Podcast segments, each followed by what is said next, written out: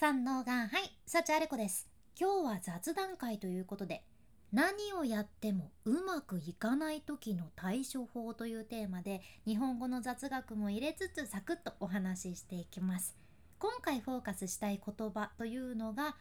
住むっていう言葉なんです。海外に住むとかアパートに住むとかの住むなんやけどこの住むっていう意味を調べてみますと居所を定めてそこで生活するっていうのが出てくるじゃんね。そう。やけん住むっていう言葉には一つの場所に落ち着くっていう意味合いが含まれてるわけですよ。でももちろん人によっては今世界中で増えてるノマドワーカーの方々とか特にそうやけどいろんなところに行って旅するように暮らすのが好きっていう人もおるけんこれ絶対ではないんやけどでも一般的には人間にとって一つの場所に落ち着くことで心が安心するんよね。うん、で今日一番お伝えしたいことっていうのがここからなんやけど この「住む」って言葉の語源知ってますか？住むの語源。住む。住む。住む。これ実はね語源住むなんですよ。え？ってなりますけど住むは住むでもねこれ空気が住むの住むなんよね。ちょっとねえ？どういうこと？ってなるかもしれんけど建物の中で寝たり起きたりしたら人の心が安定して心が澄んだ状態になることから住む。家に住むっていう言葉が生まれたそうじゃん。やけん家に住むって簡単に言うんやけどこれは安心して心が休まることができて心もそして頭の中もきれいに澄んだ状態になるっていうことが今回フォーカスしてる「住む」っていうことじゃん。実はこの家が自分にとって心が清く住む状態になってるかどうかってめちゃくちゃ重要なんよね。というのも昔私が喋りの仕事をしてた時喋り手の師匠にも教わってきたことなんやけど家がねちょっとでも散らかってたりもうどうでもよくなって家を適当にしてたりしたら仕事も人間関係もうまくいかないっていうのをずっと言われてたんですよ。でこれパッと聞いた感じはえなんで？って全然関係なさそうじゃんって思われるかもしれんのね。でもうんまあ家が散らかっててもさ別に仕事でちゃんとすればいいじゃんって私も当時思っちゃってたし人間関係なんか家の状態とかと全然別問題でしょって思ってたんやけどこれ面白いくらい関係あるんよね。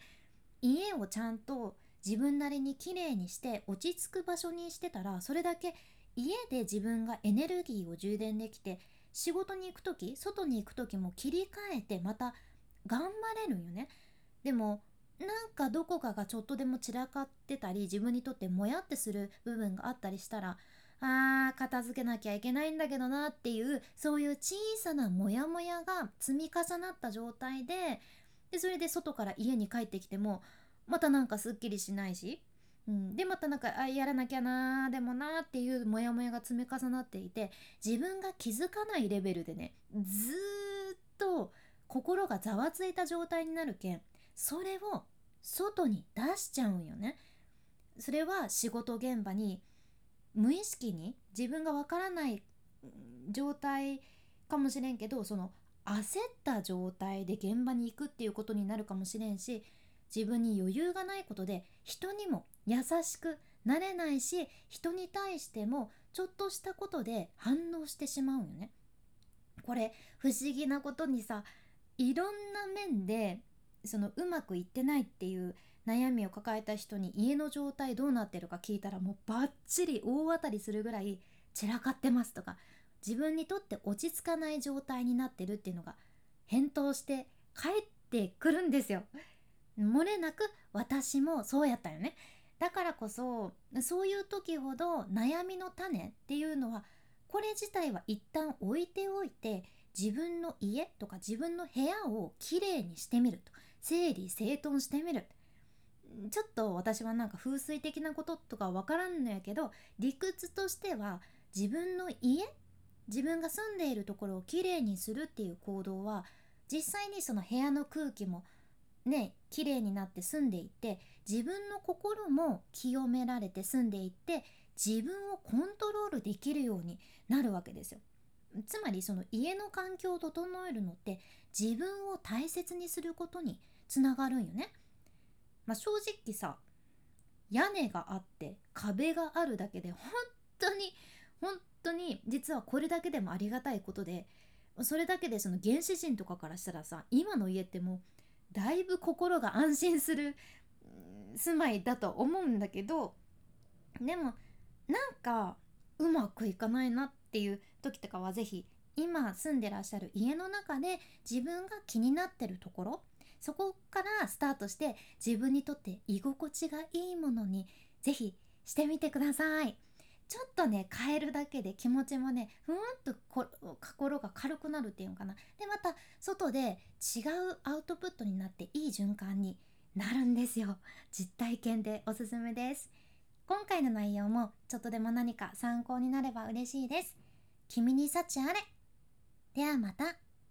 博多弁の幸あれ子でした。